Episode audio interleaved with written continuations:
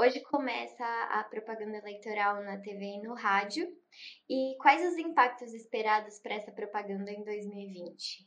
Olha, esse ano de 2020, a propaganda e no rádio e na televisão vai ter uma grande concorrente, que são as propagandas eleitorais nas redes sociais.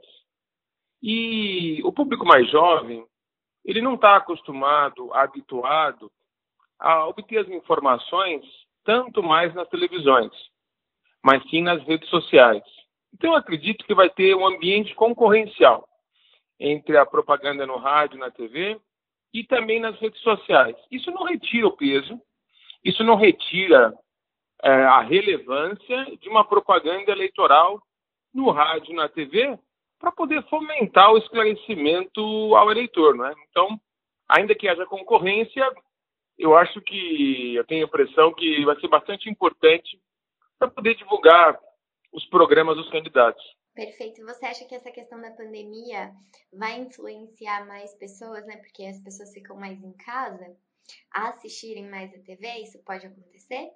Olha, nem sempre, porque uh, ainda que as pessoas não estejam em casa, também há a possibilidade do celular, tanto nas ruas como próprio em casa.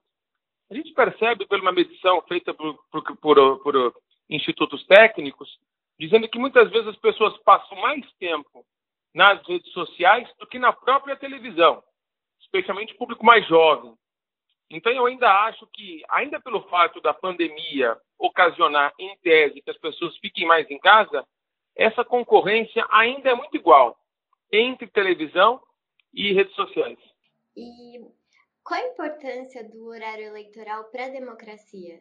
Ah, não tenha dúvida nenhuma. A importância do, do, do horário eleitoral é que ela, ele vai apresentar para o público em geral é, as candidaturas, né? É um espaço muito importante, um espaço relevante e um espaço que, enfim, é, pode às vezes até ser um pouquinho mais demorado, mais contínuo do que a própria propaganda nas redes sociais. Porque você percebe que as propagandas eleitorais na televisão, elas se dão de maneira contínua por um tempo e depois separadas, espalhadas no horário de maneira geral. Então, vai pegar aquele público fiel que gosta de propaganda eleitoral, né? É, nesse horário das 13 horas e no horário das 8 e pouco, né? Todo mundo sabe que nesse horário teremos propaganda eleitoral, mas também ao longo do dia. Então, quem não quiser assistir propaganda eleitoral na TV, simplesmente não assiste nesse horário. Mas quem tiver intenção pode assistir, porque está fidelizada a ideia da propaganda eleitoral no período da manhã, 13 horas, da tarde, 13 horas, e no período da noite também, às 8 horas e pouco.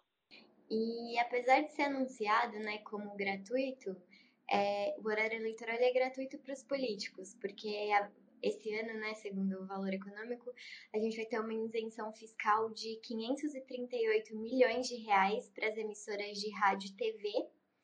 E estima-se que em toda na última década a renúncia fiscal chegue a 5 bilhões. O que isso representa para os cofres públicos e quem paga essa conta? Olha, a propaganda eleitoral gratuita não tem nada de gratuita porque nem para os políticos era gratuita. Sabe por quê?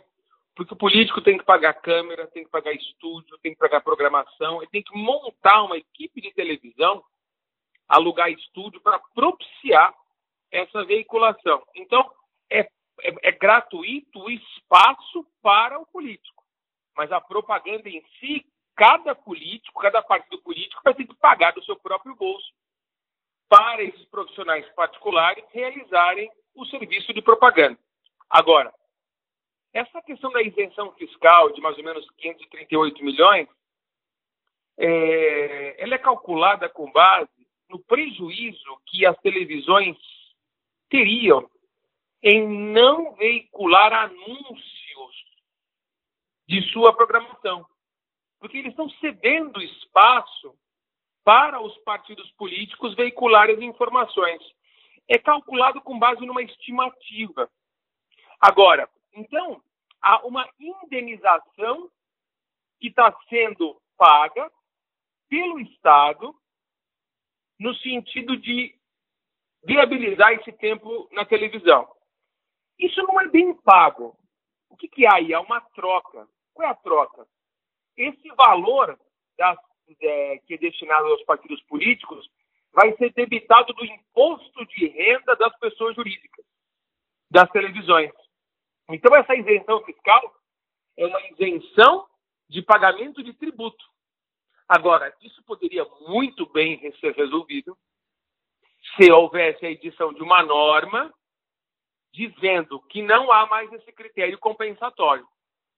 Porque as televisões e rádios são concessões públicas da União. E essa concessão pública da União é cedida aos, aos meios de comunicação privado para prestar um serviço público. E na minha concepção, esse serviço público deveria ser gratuito, inclusive sem renúncia fiscal. Porque se trata de um, um serviço de prestação de informação à sociedade.